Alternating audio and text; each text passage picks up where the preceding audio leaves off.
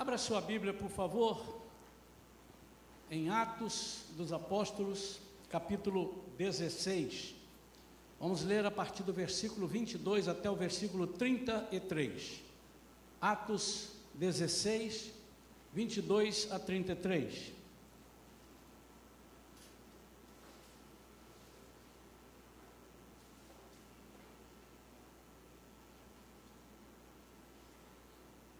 Diz assim a palavra de Deus.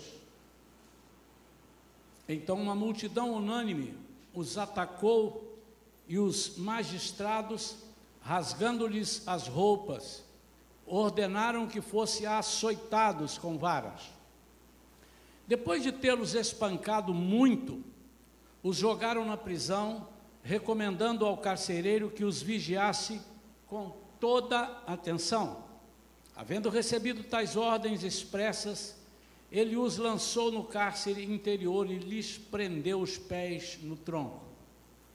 Por volta da meia-noite, Paulo e Silas estavam orando e entoando hinos de louvor a Deus, enquanto os demais presos os ouviam. De repente, aconteceu um terremoto tão violento que os alicerces da prisão foram abalados. No mesmo momento, todas as portas se abriram e as correntes que prendiam a todos se soltaram. O carcereiro despertou do sono e, vendo abertas as portas do cárcere, desembanhou a sua espada a fim de se matar, pois concluíra que os presos todos houvessem escapado. No entanto, Paulo gritou: não te faças isso. Eis que estamos todos aqui. Então o carcereiro pediu luz, correu para dentro e trêmulo atirou-se aos pés de Paulo e Silas. Em seguida, conduzindo-os para fora, rogou-lhes: Senhores, o que preciso fazer para ser salvo? Eles prontamente lhes afirmaram: crê no Senhor Jesus e assim serás salvo tu e os de tua casa. E lhe ministraram a palavra de Deus, bem como a todos da sua casa. Naquela mesma noite, naquela mesma hora, digo, da noite, tomando-os consigo, lavou-lhes os ferimentos, e logo foi batizado, ele e todas as pessoas da sua casa. Vamos falar com Deus. Pai querido, em nome de Jesus, nós te buscamos, buscamos a tua palavra, a tua presença, teus ensinamentos, a tua orientação, direção. Senhor, não permita que agora nos preocupemos com nada que está do lado de fora. Senhor, que nós nos concentremos e estejamos unidos num só espírito em unidade de fé, para que possamos compreender e captar a palavra que o Senhor tem para nós nessa noite. Senhor, eu tenho certeza que o inimigo vai tentar distrair algumas pessoas ou a todos, mas já declaramos que ele não tem esse poder na nossa vida. E nós tomamos posse da bênção que virá através dessa palavra. Nós oramos porque temos confiança em Ti não aceitamos outra decisão que não atua para a nossa vida. Nós oramos em nome de Jesus. Amém. Graças a Deus. Queridos, é, essa palavra, esse texto, é um texto muito conhecido, mas ele, ele é tão rico de detalhes que eu resolvi trazer aqui como um, um desafio para todos nós. Antes de mais nada, é sempre bom lembrar que quando nós estamos aqui trazendo uma palavra, eu não estou trazendo, falamos isso de manhã de novo, não estou trazendo para que nós assistamos, vamos assistir a pregação, vamos assistir um culto. Nós precisamos cada dia mais tomar posse daquilo que Deus tem para nós, muito mais do que assistir. Nós estamos aqui para sermos usados e eu creio que toda palavra pregada aqui, seja de manhã, de noite, quarta-feira, o dia que for, por quem quer que seja, ela está sendo usada, deve ser, precisa ser usada como uma ferramenta para que nós possamos desenvolver o nosso trabalho, trabalho evangelístico, um trabalho onde nós visamos vidas, onde nós precisamos demonstrar que amamos pessoas a ponto de não querermos que elas vão para o inferno, que nós tenhamos é, autoridade espiritual para dizer isso às pessoas, que nós nunca, nunca nos amedrontemos, nunca nos excusemos de fazer isso. Essa é a única coisa que Jesus pede a nós que façamos. Em contrapartida, olha, vocês vão ter emprego, vocês vão ter casamento, vocês vão ter passeio, vocês têm horas de lazer, mas eu preciso que vocês façam uma coisa: sejam meus representantes. Acontece que para desenvolvermos essa palavra, esse, esse projeto, essa missão, nós temos que entender que precisamos, sim, muitas vezes, de passar por situações embaraçosas. Muito diferentes, talvez, do que desejamos. Precisamos desconstruir que para ao aceitarmos Jesus como Senhor e Salvador, nós viveremos uma vida tranquila, num mar de rosas, sem perseguições. Isso é um ledo engano. Nós vamos ser perseguidos, seremos perseguidos até incompreendidos até pelos nossos familiares, parentes, amigos que são amigos de infância, de repente se viram. Mas nós, ao entendermos o que Deus vai nos dar nessa mensagem, Primeiro, ao final da mensagem, você precisa decidir: eu estou disposto a isso. O título dessa mensagem de hoje é: Eu me ofereço. Oferece a quê? Oferece a ser um evangelista? Um evangelista? Oferece o quê? Oferece-se a pregar o evangelho, a cantar? Oferece-se para eh, fazer alguma obra social? É muito mais que isso. E antes de te perguntar, você se oferece, eu queria que você então esperasse chegar o final da pregação e eu provavelmente vou orar por aqueles que querem dizer: Eu me ofereço. O versículo 22 diz que então uma multidão unânime os atacou, os magistrados rasgando-lhes as roupas, ordenaram que fossem açoitados com varas. Por que, que eles fizeram isso? Porque eles estavam pregando o Evangelho. E ao pregarem o Evangelho, eles encontraram uma pessoa completamente endemoniada e que as pessoas não percebiam que ele estava endemoniado.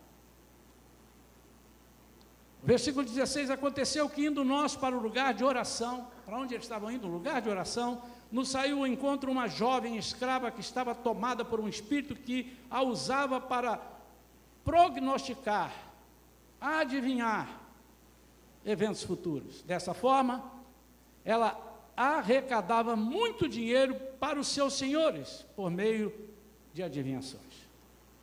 Quando Paulo se encontra com essa situação, essa mulher vem atrás seguindo a Paulo e a nós. Vinha essa moça, eles dizendo que quem está aqui narrando é, é Lucas, vinha essa moça gritando diante de todos: Esses homens são servos do Deus Altíssimo e vos anunciam o caminho da salvação. E ela insistiu em agir assim por vários dias. Finalmente, Paulo irritou-se com aquela atitude e, dirigindo-se ao Espírito, o repreendeu, exclamando: Ordeno-te em nome, ordeno a ti em nome de Jesus Cristo, retira-te dela. E ele, naquele mesmo instante, o inimigo saiu. A seguir você vai ver que as pessoas, os donos, os, os administradores, perceberam que a causa de ganho deles tinha ido para o buraco. E eles então fizeram tudo para que os magistrados entendessem aquela situação e os prendessem, eles estavam presos. Então, eu fiz esse, esse início para que você entendesse que eles não fizeram nada de errado, eles apenas usaram aquilo que Deus pediu para eles usarem: a fé, a palavra. Por que, que eles fizeram isso? Se ela estava dizendo a verdade, porque primeiro ele teve o discernimento de espíritos e viu que aquela mulher não estava falando de si, mas do demônio, embora ela estivesse falando coisas certas. Imagine que Paulo não fizesse nada, ele estava ali de passagem, quando ele fosse embora, aquela mulher ia ser a profetisa da igreja. E eles então prendem a Paulo e a Silas. E os irmãos viram a narrativa, eles estão presos. Mas não só presos, chicotearam, estavam machucados. E eles batiam para valer nos cristãos. Estavam trancados, amarrados pelas correntes. E eles então, por volta da meia-noite, estavam cantando e por volta da meia-noite recebem a resposta de Deus. Eles estavam orando e cantando. A coisa mais difícil que eu reputo na vida do crente é orar e cantar na adversidade. Quando somos perseguidos, mas é necessário que façamos. E deixa eu te dizer uma coisa, meu amado e minha amada. O versículo que citamos para um fim, ele tem mais de um fim. Quando Davi disse: Eu fui moço e hoje sou velho. Nunca vi um justo desamparado, e nem a sua descendência mendigar o pão. Não há hipótese do Senhor te enviar a fazer o trabalho dele e ele perceber que você precisa ser honrado e ele não te honrar. Mas eu queria que os irmãos prestassem atenção aqui nos detalhes dessa pregação, dessa, desse texto, porque normalmente, e não está errado, as pessoas usam esse texto só por uma das colocações, é uma variante do verbo salvar aqui, do salvo aqui, é uma variante. Crê no Senhor Jesus e será salvo para a vida eterna, recebe a salvação. Mas esta primeira palavra que ele está dizendo aqui, ele não está se referindo inicialmente à salvação em Jesus. A lei romana dizia que o carcereiro, aquele que tivesse tomando conta dos soldados, dos presos, se um preso ou mais fugisse, ele precisaria pagar com a vida dele por aquele preso que fugiu. E em algumas situações, a sua família teria que pagar também. Morreria ele e morreria a família. E segundo a história e segundo os escritos, isso era de uma humilhação terrível para a pessoa que tivesse de guardião.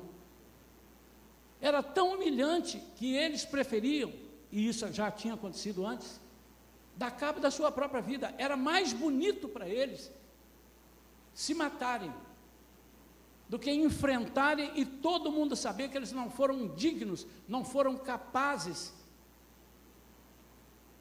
de guardar aqueles presos para que eles não fugissem. Há uma passagem na Bíblia que nós paramos quando Pedro encontra na casa dos irmãos que estavam orando, depois de ser solto da prisão, e paramos por ali, todos ficaram alegres e tal. Mas se você continuar lendo, diz que no dia seguinte, depois que ele foi na casa que todos viram, se alegraram, ele contou como ele foi solto da prisão. Os irmãos conhecem essa passagem, está em Atos capítulo 12. Ele ia ser morto. Herodes já tinha matado Tiago, ia matá-lo. Ele dormia. E enquanto ele dormia, um anjo o desperta. Só estou dando um resumo para os irmãos lembrarem. As cadeias saem da sua, da sua mãos e pés. Então um anjo disse: Levanta e vem comigo. Blum, soltou tudo, as portas foram abrindo, ele foi passando, até chegar na rua, o anjo se afastou dele, ele foi embora, foi para a casa dos irmãos, estava na célula orando por ele. Diz lá, e a igreja orava por ele. Na manhã seguinte, começou um alvoroço, depois você vê, começou um alvoroço na cidade, porque eles queriam saber, os soldados, o que, que aconteceu que nós não vimos, e não tinha explicações, Herodes chamou os soldados, e os interrogou severamente, e ninguém soube explicar, e Herodes então mandou matar a todos os guardas, foram todos mortos, essa era a lei, Então, essa palavra, o salvo, a raiz dela aqui usada, significa livrado, preservar a salvo do perigo, perda, destruição. Palavra usada em particular sobre pessoas, manter a salvo, preservar ou livrar da morte física. Esse mesmo verbo é utilizado, e eu vou dar três situações para os irmãos verem, tem mais de dez, esse mesmo verbo. Ele é utilizado, os irmãos vão entender por que, que o carcereiro fez isso e qual foi a resposta. E depois vamos ler de novo um pedacinho do texto, os irmãos vão entender. Em Mateus 8, 25, este mesmo salvo, esse mesmo verbo colocado aqui, e olha lá. Então seus discípulos vieram despertá-lo, clamando: Senhor, salva-nos. Vamos todos perecer. Eles estavam no barco, Jesus estava dormindo, veio uma tempestade. Então será que eles chamaram Jesus? Nos dá a vida eterna. Eles já eram salvos, eles eram discípulos de Jesus, estavam já caminhando com eles, estavam sendo chamados por Jesus. O mesmo verbo, salvar, e o mesmo salvo ali, Atos 14, 30. Jesus Todavia, reparando na força do vento, teve medo e, começando a afundar, Pedro gritou: Senhor, salva-me. O que, que Pedro estava dizendo? Senhor, eu vou morrer afogado. Não deixa eu morrer afogado. Inclusive, fazendo um adendo, Pedro era pescador e nadava bem. Até o que ele sabia fazer, ele estava esquecendo ali. Então ele pediu ao Senhor, salva-me. Em Atos capítulo 27, a terceira e última, versículo 30, diz: Aconteceu que alguns marinheiros, isso aí é Paulo em viagem, missionária. Alguns marinheiros, tentando escapar do navio, começaram a baixar o bote salva-vidas no mar, a pretexto de lançar âncoras pela proa. Preste atenção ao que Paulo vai dizer agora. Então Paulo declarou ao centurião e, aos soldados: Caso estes homens não permaneçam conosco a bordo, vós não podereis ser salvos. O navio vai afundar, eles vão morrer, mas nós temos que ficar aqui, porque o Senhor já e esse texto ele diz assim: ninguém vai morrer, porque o Senhor disse para mim que nenhuma pessoa se perderia. Esse é o texto. Os irmãos conhecem o texto, só estou citando. Então, o que, que acontece aqui? Quando o carcereiro ouviu o barulho, ele estava dormindo. Paulo estava cantando, junto com Silas, acorrentado e machucado. Os presos ouviam. Mas o carcereiro não ouvia. E o carcereiro estava dormindo. Veio um terremoto, as cadeias se partem, as portas todas se abrem. Para os presos zarparem, para os presos mandarem o pé na estrada. Eles ficaram todos. E o carcereiro então acorda, vê as portas abertas e estava escuro. Ele não enxergou. Ele arranca da espada para se matar. E Paulo grita: Não faças isso. Não te faças isso. Estamos todos aqui, você não precisa dar cabo da sua vida, você não precisa ser seu juiz. Há um juiz acima de você, há um que está olhando todas as coisas, há alguém vendo que você não teve culpa, e esse que está vendo que você não teve culpa é o mesmo que está vendo que eu e Paulo e Silas não tivemos culpa. E ele disse: então me diga, o que, é que eu preciso para sair dessa condenação que vão me impor daqui a pouco, vão me matar ou vão matar a minha família. Ele disse assim: então, crê no Senhor Jesus. E tanto você quanto a sua família vão estar livres dessa condenação. É isso que ele está dizendo. Mas isso é tão profundo, irmãos, e a Bíblia é tão interessante, que ela precisa estar ligada com outro texto, outros textos de Jesus, que Jesus pregou e falou por parábolas, é que quando a pessoa percebe, e ele começou assim, deve ser maravilhoso esse tal de Jesus. E eles foram presos por esse Jesus. Primeiro, eles têm um amor por esse Jesus que é um negócio fantástico. Porque eles estavam pregando o Evangelho, prenderam-nos sem nem. O carcereiro sabia, pois só fez isso. Primeira coisa, esse Jesus deve ser maravilhoso. segundo, eles não precisaram de fazer nada. As cadeias partiram, as portas se abriram. só porque eles estavam cantando, só porque eles estavam orando. E ele certamente, fala, ele certamente falou no seu coração: Eu também quero isso. E ele disse: Então, o que eu preciso fazer para ser salvo? É para eu cantar? É para eu orar? Ele se crê no Senhor Jesus. E você não vai sofrer nenhuma dessas atitudes. Ele disse: Eu só posso acreditar. Eu só posso acreditar, porque eu estou vendo com os meus olhos que eles não sofreram nada e Jesus veio do alto e quebrou todas as cadeias.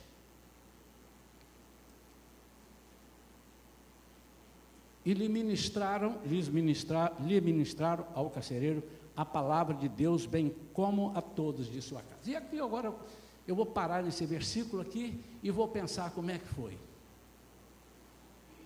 Eu acho, irmãos, que às vezes nós erramos, que nós estamos querendo falar da salvação do céu, quando as pessoas nem conhecem do que eles podem ser libertos aqui.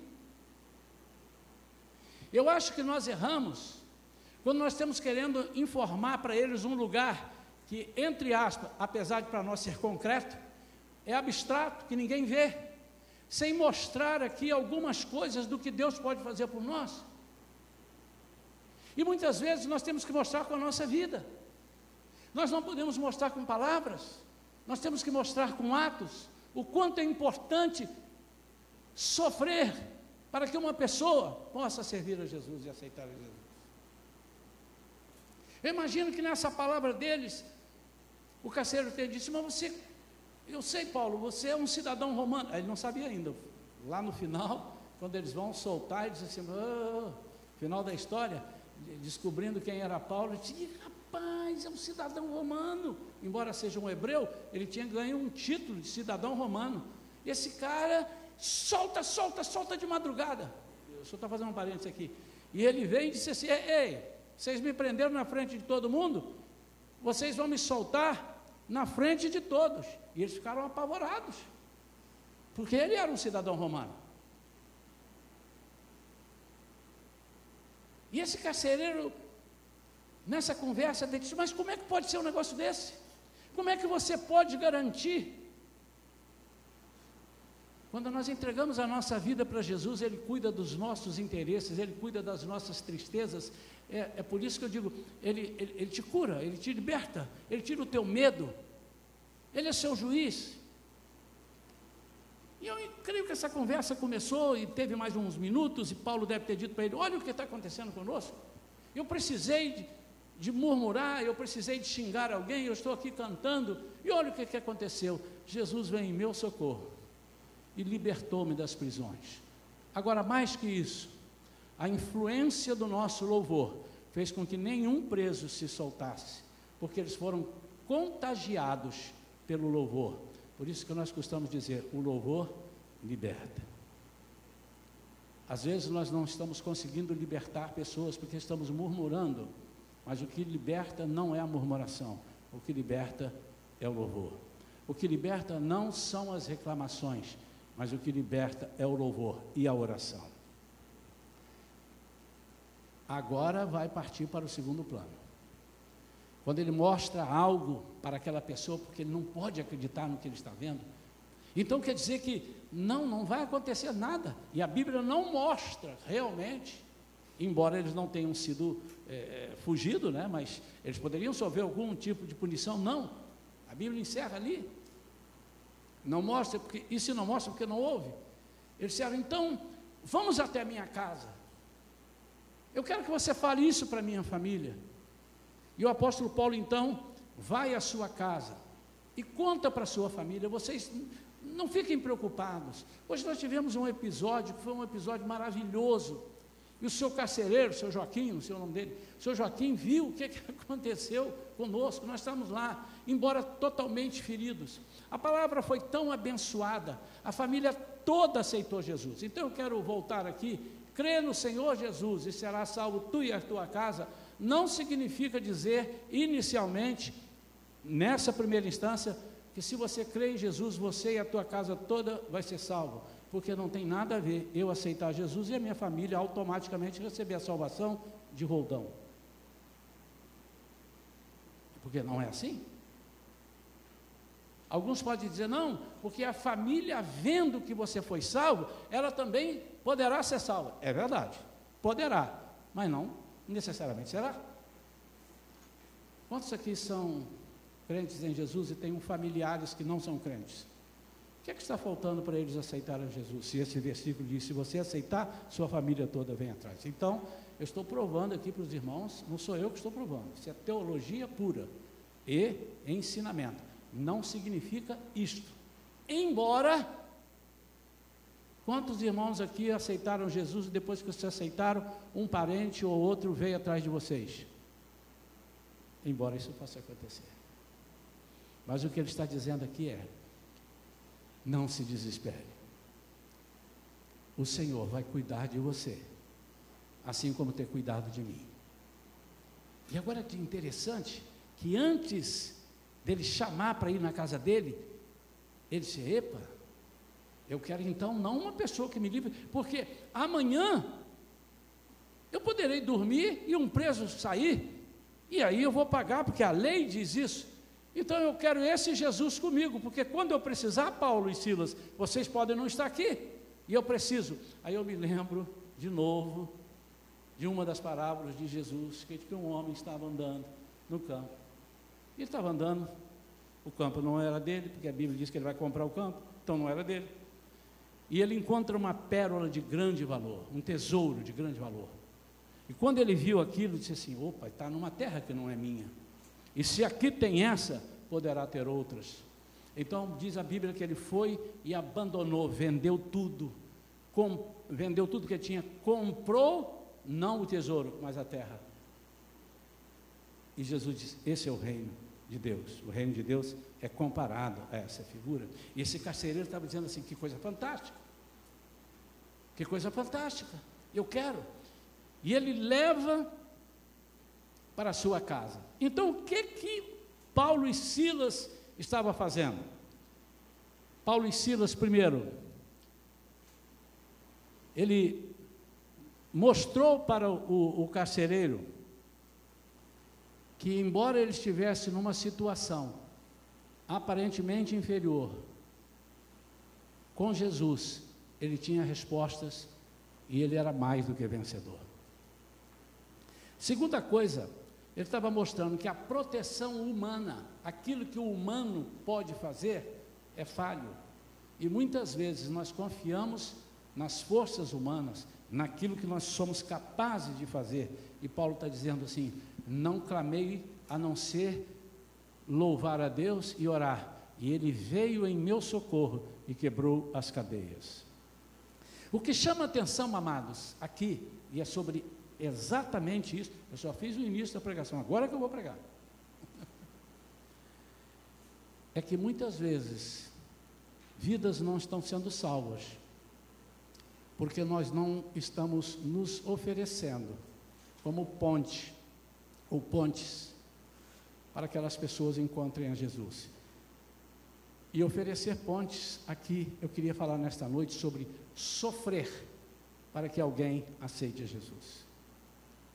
Isso significa muito dentro daquele versículo que Jesus disse que nós temos que amar o nosso inimigo. Irmãos, eu confesso que se eu é, tivesse naquele lugar ali, eu não sei se a minha reação né, de, seria aquilo ali se eu não, não ponho Jesus no meu coração, não ponho esse molho no meu coração, se eu estou como humano ali, eu disse, eu vou querer justiça, agora é você que vai estar preso. Mas ele estava sofrendo, e nós temos na Bíblia uma série de exemplos de pessoas que sofreram, sofreram injustiças, sofreram chibatadas, para que outros aceitassem Jesus. E quando Jesus disse que nós temos que amar o inimigo, e a gente acha difícil amar o inimigo, e já falamos isso aqui na igreja, Jesus não está se referindo a amar para levar para sua casa. Você pode perdoar um inimigo e não precisa levar ele para sua casa e nunca comer pizza com ele. Mas o amar que Jesus está dizendo aqui é amar a ponto dele não se perder, amar ao ponto dele, assim como você ganhou a sua vida, você desejar que ele também ganhe. Que você não seja egoísta e o Evangelho passa por aqui, irmãos. Nós temos vivido um Evangelho de egoísmos, onde farinha pouca, meu pirão primeiro. Eu vou dar mais dois exemplos aqui. A injustiça que José passou, desde da sua casa, mas eu quero me referir mais dentro do palácio, onde ele já estava numa nice. E aquela mulher endemoniada, mulher de Potifar, inventa uma coisa que ele não fez. E o camarada agora é mandado para a prisão. Ele fica lá, é esquecido lá. Depois que ele interpreta os sonhos do padeiro e do copeiro, as coisas acontecem, ele pede para o copeiro, quando você for voltar, e ele voltou, não esquece de falar para Faraó, que eu que interpretei o seu sonho, que deu tudo certo. Ele deixa comigo, e ele se deixa comigo, passaram-se mais dois anos. E ele ficou lá esquecido. Que raiva! Gente ingrata! Agora esse homem vai ser chamado à presença de Faraó. E quando ele chega à presença de Faraó, ele fala do sonho de Faraó que ninguém conseguia decifrar. E ele decifra o sonho, Faraó bate continência para ele e diz assim: Não há ninguém entre nós que tenha esse Espírito de Deus. E eu quero que ele seja o meu imediato. Ele só não vai estar acima de mim porque eu sou rei. Mas vocês todos vão fazer o que ele falar. Primeira coisa que talvez você e eu fizéssemos. Primeiro ato meu, chama a mulher de Potifar. Bota ela aqui na minha frente. Mas ele não fez isso. Por quê? Porque não precisava fazer. Certamente o Senhor o honrou acima de todas as honras através de Faraó. Mas tem uma outra coisa, que essa é mais fácil de acontecer comigo, conosco. É quando nós deixamos de sofrer aquele sofrimento que é o nosso descanso, ao sofrimento que é, é o nosso conforto. Está em Atos capítulo 8. Tinha um homem chamado Filipe. E Filipe foi para Samaria, abriu uma igreja e começou a pregar o Evangelho. Diz a Bíblia em Atos capítulo 8, vai anotando aí para você estudar em casa. Aquele que não conhece, o que conhece vai se lembrar. A igreja dele estava bombando, irmão. Diz a palavra que tudo que ele falava acontecia. As pessoas eram salvas, coxos, paralíticos andavam, a igreja bombando, louvorzão queimando, a igreja. Ah! Aí Deus fala para ele, Felipe, Jesus fala para ele, Felipe, Deus, sai daqui e vai para uma faixa do deserto que eu vou te enviar. Irmãos, deixar uma igreja daquela para ir ele disse: No mínimo eu fiz alguma coisa no culto que não agradou a Deus. No mínimo eu fiz alguma coisa que Deus não gostou, embora as pessoas estejam aceitando Jesus. Não, ele foi. E quando ele foi, ele vê um homem numa carruagem. E ele disse: aproxima-se dele. E ele aproxima-se assim, vê o que, que ele está lendo. E aquele homem era responsável pelos negócios da rainha de Candace. Ele largou toda a igreja. Ele largou o sucesso, o ibope, a, a televisão estava filmando as pessoas sendo curadas e alegando, e levou ele para um deserto onde ninguém podia ver. Esse eunuco de faraó, esse, esse, esse eunuco da rainha de Candace, esse príncipe lá, ele nem conhecia essa pessoa, ele nem sabia quem era Felipe, nem tinha ideia. E Felipe então disse: O que você está lendo? Eu estou lendo uma coisa aqui, mas não estou entendendo. Ele estava lendo aquela passagem de Isaías que falava sobre Jesus, que ele foi levado ao matadouro, não abriu a sua boca. Ele disse: Eu não sei de quem que ele está falando. E Filipe disse: Eu vou te falar. E subiu na carruagem, falou de Jesus para ele. Naquele momento, ele sai do seu conforto, sai dos holofotes e vai para um lugar para falar para uma pessoa, só para te lembrar. Você tem noção de que o Evangelho entrou na África por causa dessa pessoa? Hoje, o Evangelho que está na África entrou através de um homem. E Filipe eh, percebeu que poderia ser usado por Deus. Ele Não importa falar para 100, 180 ou falar para um, o meu coração vai se alegrar. São perdas. Nós precisamos nos oferecer. A palavra salvo também tem a variante para salvação da vida eterna. Salvar do pecado e da punição e infelicidade que resultam do pecado. Mateus 1, 21. Mateus 1, 21. Diz assim: ela dará a luz a um filho, e lhe porás o nome de Jesus, porque ele salvará o seu povo dos seus pecados. Esse salvo é uma variante daquele salvo. Eu queria que os irmãos percebessem, eu sei que eu estou falando com uma, uma plateia seleta de inteligentes, que há casos que nós vamos precisar de sofrer e de mostrar que o Senhor é capaz de pagar a sua dívida, se você não tem condição de pagar, porque você não teve culpa, você ou então teve e está, está arrependido, que o Senhor é capaz de perdoar os seus adultérios, que o Senhor é capaz de reverter o quadro onde você está sendo procurado para a morte. Deus é capaz disso. E quando a pessoa percebe que esse Jesus maravilhoso se importa com esses detalhes, ele disse assim: O que, que é isso? Eu estava pensando em mim, mas esse é um Deus maravilhoso. Já contei aqui, não vou repetir, mas só lembrar alguns irmãos que já sobre a pessoa que estava sendo procurado pela máfia lá nos Estados Unidos. Eu estava lá nessa igreja. E essa pessoa aceitou Jesus e o pastor deu o testemunho. Ele esteve aqui há um mês atrás, irmãos, desesperado, que era um domingo. E a máfia disse: segunda-feira amanhã, às 8 horas. Era uma máfia, não sei se italiana, americana, mas era uma máfia. E o pessoal, ele devia muito dinheiro.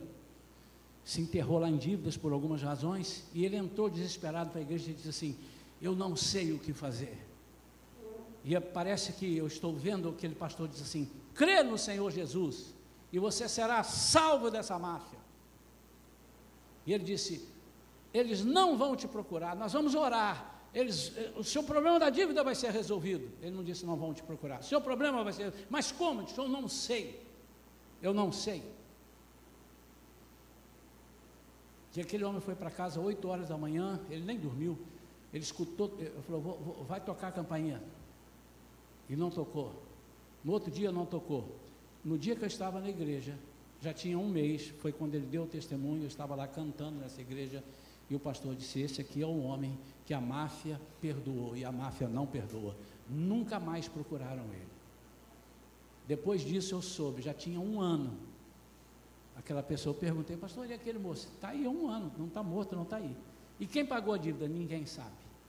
Se alguém pagou, ou se a máfia perdoou, ou se perdeu o papel dele, não interessa, porque isso não cabe a mim, a você. São coisas que nós precisamos ter autoridade para falar. Agora, como é que Paulo e Silas tinham essa autoridade? Porque estava escrito? Não, porque viveram. Autoridade para dizer assim: eu garanto, em nome de Jesus, você crê no Senhor Jesus. Irmãos, eu não estou dizendo aqui que qualquer perigo que você tiver, eu vou orar e você vai ficar livre do perigo, não vão te prender, não vão te matar, não é isso que eu estou dizendo.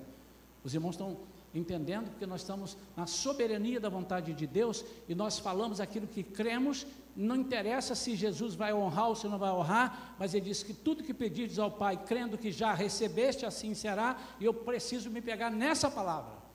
Certamente, algumas vezes que eu orei, não aconteceu como orei, mas eu te garanto que a maioria das vezes que nós oramos, que eu orei, que você orou, aconteceu porque havia um propósito naquilo.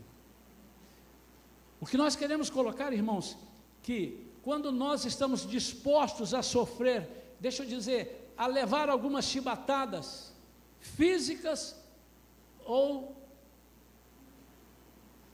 mentais, espirituais, na alma, qualquer que seja, que nos faça pensar que nós estamos sendo diminuídos ou que nós estamos entrando num buraco sem fundo. Muitas vezes nós não estamos é, entendendo que nós precisamos de ser escada, nós precisamos ser ponte, nós precisamos ser esteio, nós precisamos ser suporte. Quando Jesus disse para os seus discípulos: Até quando vos suportarei? Não, não, não tem um sentido, Pô, eu não suporto mais vocês. Até quando eu vou aguentar vocês? Não é isso? Até quando eu vou dar suporte a vocês? Ele estava dando suporte, mas ele não estava dizendo isso porque ele não queria dar mais suporte. Ele estava falando isso porque ele já ia subir e não teria ninguém para dar suporte se eles não aprendessem o que era o suporte. E depois eles aprenderam e um dava suporte ao outro. E é isso que ele passou para nós. E nesses dois mil e tantos anos, as pessoas têm aprendido a dar suporte. Pode ser que algum dia você morra por Jesus. Se houver necessidade de você morrer por Jesus, você vai morrer por Jesus, a não ser que você desista. Porque Tiago, antes de Pedro, morreu. Pedro não morreu. Para concluir, Paulo e Silas foram essa ponte para a solução e salvação. No versículo 29, então o carcereiro pediu luz, correu para dentro e trêmulo atirou-se aos pés de Paulo e Silas. Seus sofrimentos de Paulo e Silas foram luz para o carcereiro. Às vezes, amados, nós pensamos que nós estamos em trevas. A situação dali, quem olhaste, pensava, Paulo e Silas estão em trevas. O Jesus deles falhou. José deve ter cometido algum pecado, porque esse garoto, olha só, desde a casa dele, foi vendido pelo próprio irmão, foi para casa, agora está na, na, cadeia lá embaixo. Vamos mandar os presbíteros lá olhar, orar por ele. Ele deve ter algum pecado oculto não confessado. Nem sempre, irmãos. Mas com certeza, Jesus nos ensinou que o sofrimento dele é para a nossa salvação. E quando ele diz: Se você quer vir após mim, negue-se a si mesmo e tome a sua cruz. O que significa tomar a sua cruz?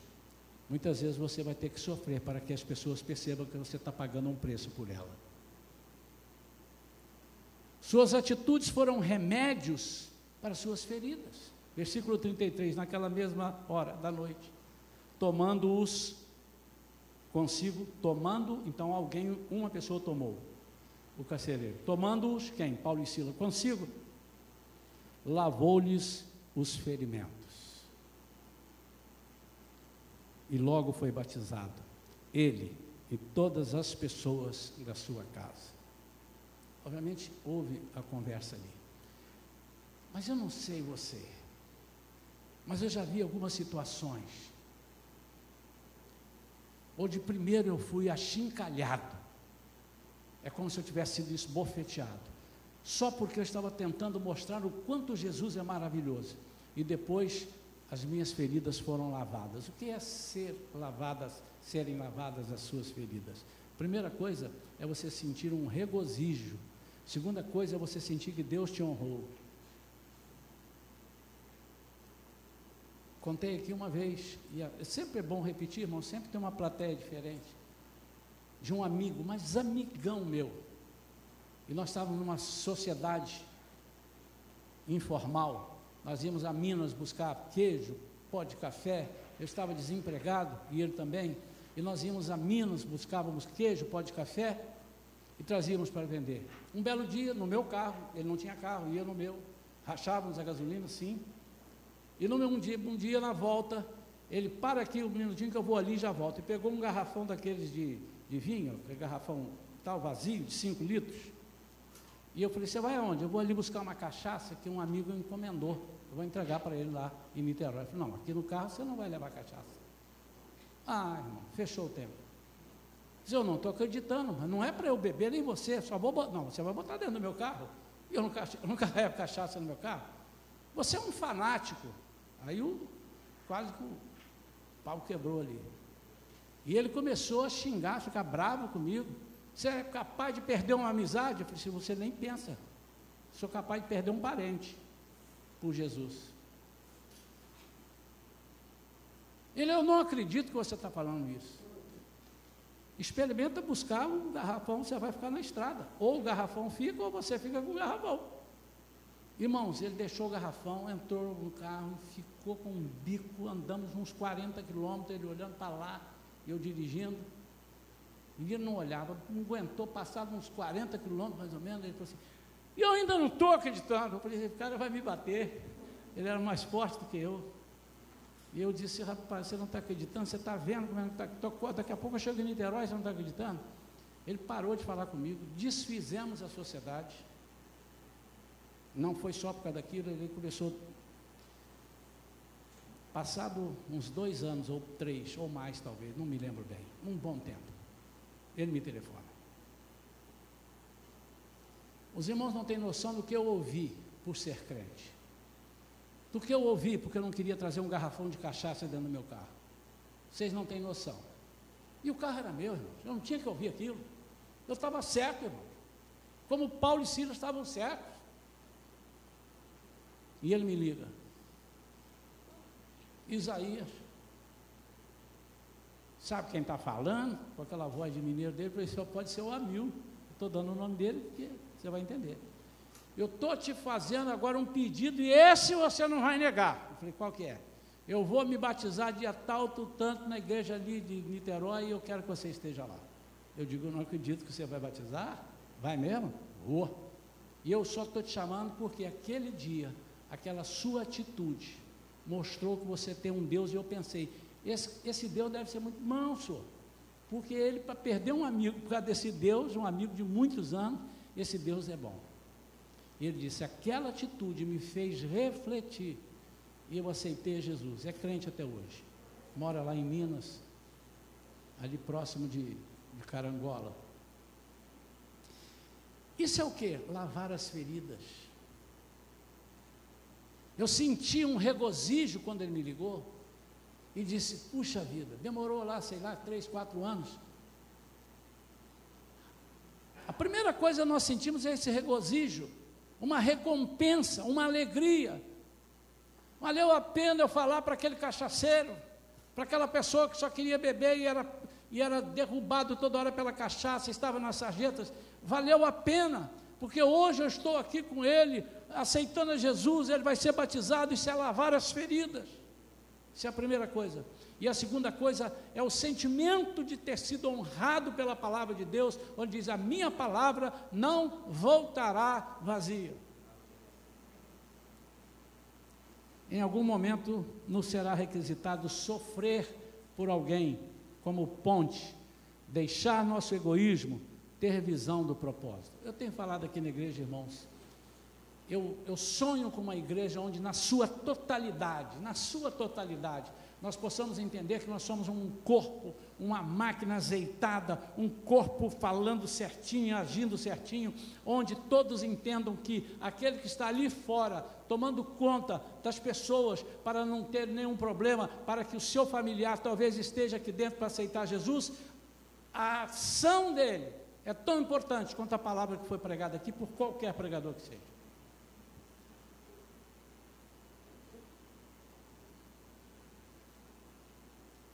Nós temos um exemplo aqui de uma irmã, e eu vou citar o nome dela, porque já demos o testemunho agora recente. A irmã Adriana. A irmã Adriana é quase fundadora da igreja. Quando começamos lá, uma pessoa que tem uma cultura, tem formação superior acadêmica, é uma excelente paisagista. Saiu um tempo, houve uns problemas na vida dela, ela saiu, se afastou, ficou uns três anos ou mais aproximadamente, mais ou menos, três anos, fora. E nós falando, eu vou, alguns irmãos, como é que é? Não. E a gente falou, vamos deixar que ela, vamos dar linha, daqui a pouco a gente puxa. E ela voltou, voltou com alegria. Mas ela continua sendo uma paisagista, uma pessoa de curso superior, sabe falar muito bem.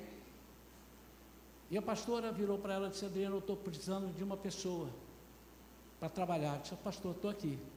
Eu preciso de uma pessoa para servir o lanche das crianças lá. Com o maior prazer.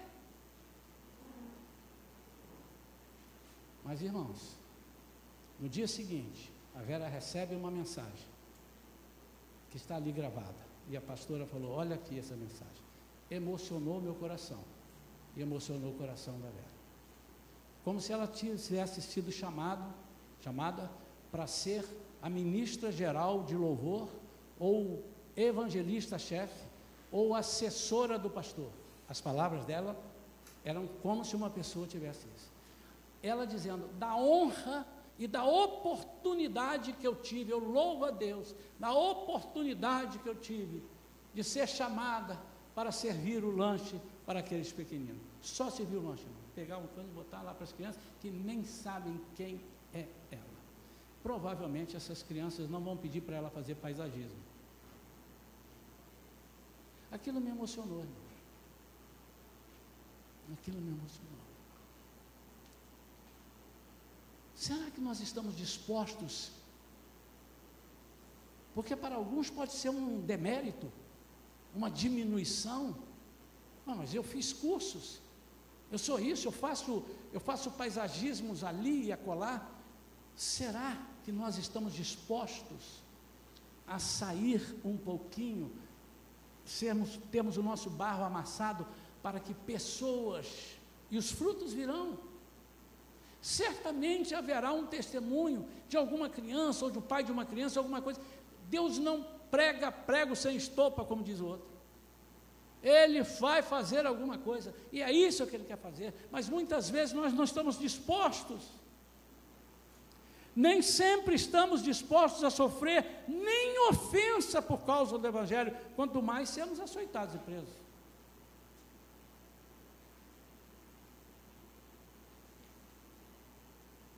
Às vezes as pessoas olham para mim e dizem assim: esse pastor, ele toma essas atitudes assim, porque ele é velho. Velho é o pecado, irmão. Eu sou é garoto. Desafio garoto de 18, 20 anos com o vigor que eu tenho para pregar, para falar e para idealizar. Eu ando a 220. Mas vamos lá, você me acha velho? Então vou citar um novo aqui. Eu tenho assistido de vez em quando as perguntas que fazem ao pastor André Valadão. Não sei quantos assistem. Eu entrei lá. Tente não rir, eles botam, tente não rir. Ele ficou daquele jeito mineiro dele, ué, não sei não, senhor. Ué, só. E fizeram uma pergunta, pastor, é certo o jovem sair da igreja porque ele sofreu uma pressão assim, assim, assado, ou porque isso assim? Fizeram duas perguntas. Ele disse assim: o jovem não pode sair da igreja por, nem por esses dois motivos, nem por um outro. Porque se ele está lá por causa de alguma coisa dessa, ele está no lugar errado. Ele tem que estar tá lá porque ele serve a Jesus, e o resto é conversa fiada. Mais ou menos isso, resumindo. É um jovem que falou. Mas se fosse o pastor é, pastor não sabe. São jovens. Tem outro jovem. O jovem, estou aqui fazendo propaganda logo, porque é, é bom. Douglas Gonçalves, do Dizascope. Vai lá assistir, é jovem, barbudo, calça rasgada. Vai lá ver o que, é que ele fala. É Bíblia do início ao fim. É dizer assim: se você está na igreja, enquanto não te incomodam, você cuidado, porque vão te incomodar.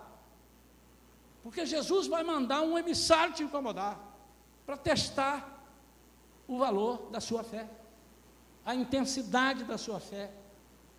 Como é que você reage diante de uma pressão? Como é que você reage? Porque se não te testar, na primeira que o anticristo chegar, ah, você, ah, Vai ter medo? E você precisa ter peito para dizer para o anticristo: Eu vou morrer. Você quer me matar como? Atiro a facada? Como é que você quer? Mas eu não vou te seguir. Ainda que te lancem numa fornalha sete vezes mais aquecida,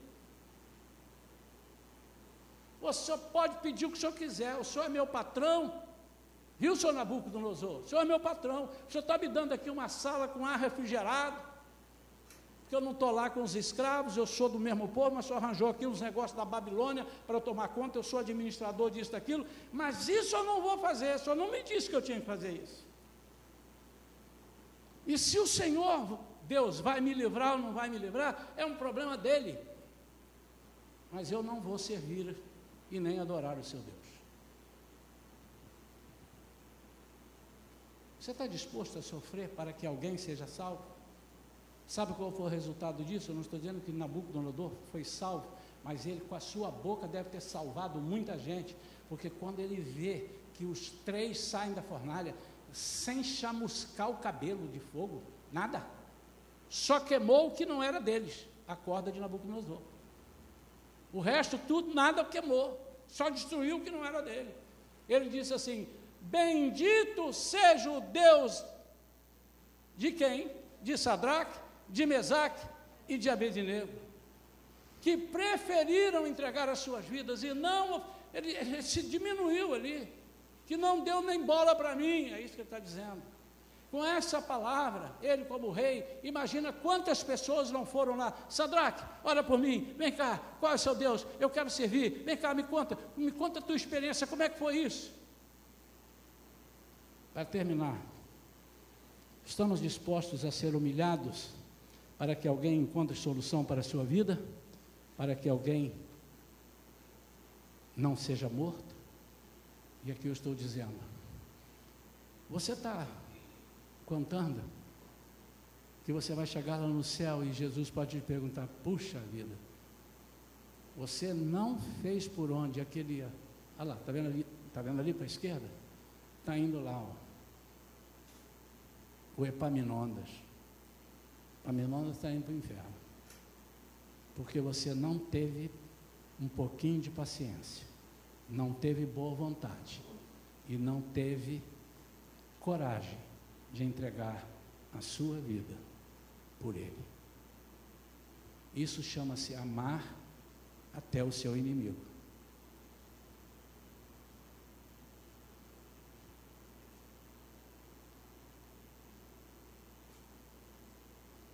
Eu queria desafiar a igreja a vir comigo. Estamos vivendo um finalzinho. Jesus está muito próximo de voltar, irmãos.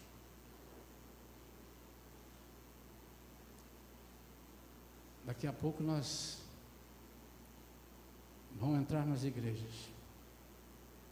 Eles podem entrar nas igrejas, mas eles não podem entrar no meu coração. Eles podem entrar na igreja, mas não podem entrar na sua mente se ela já foi cativa, levada cativa ao Senhor. Se o Senhor levou a sua mente cativa, o diabo não tem poder.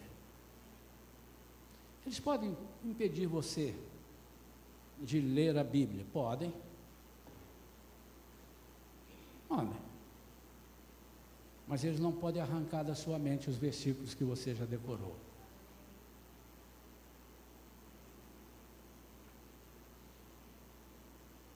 Que nós precisamos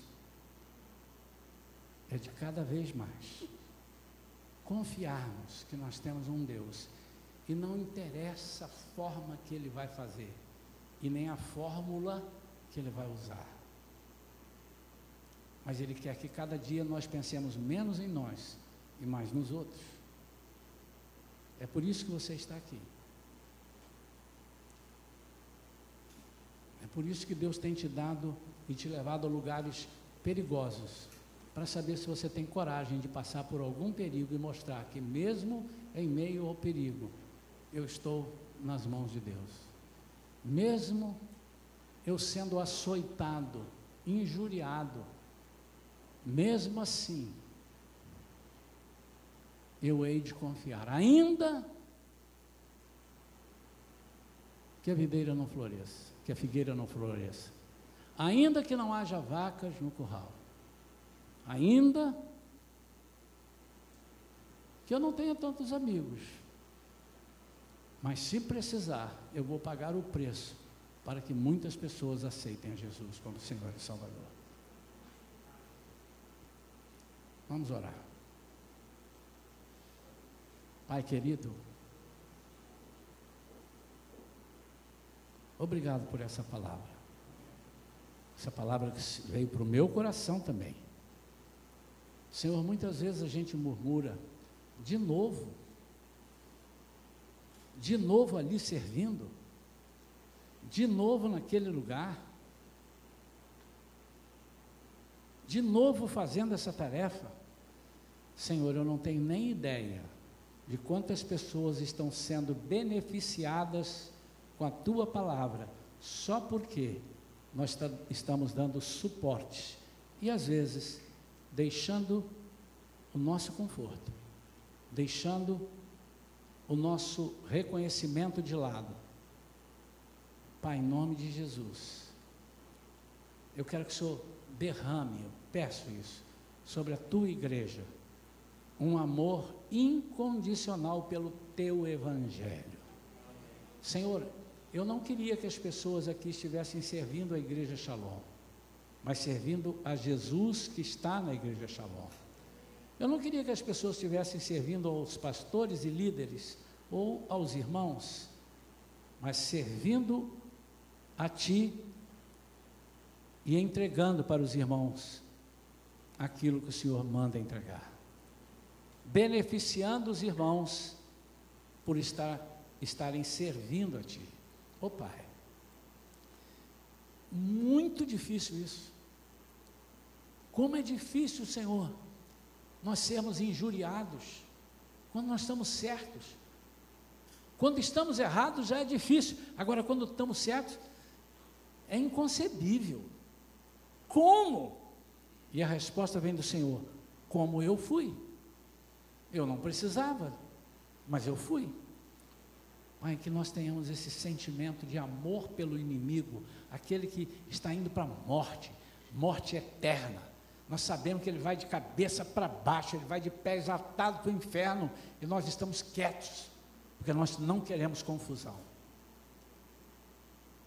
Eu oro, Pai, para que nós pensemos cada dia menos em nós, porque nós temos um que pensa em nós, que é o Senhor, e o lucro é muito grande, a vantagem é muito grande, quando deixamos de pensar em nós para pensarmos no Teu Evangelho. Aquele que quiser ganhar a vida, perdê-la. Mas aquele que quiser que perder a sua vida por amor de mim e do Evangelho, salva-la. Que nós possamos ter esse sentimento, em nome de Jesus. Amém.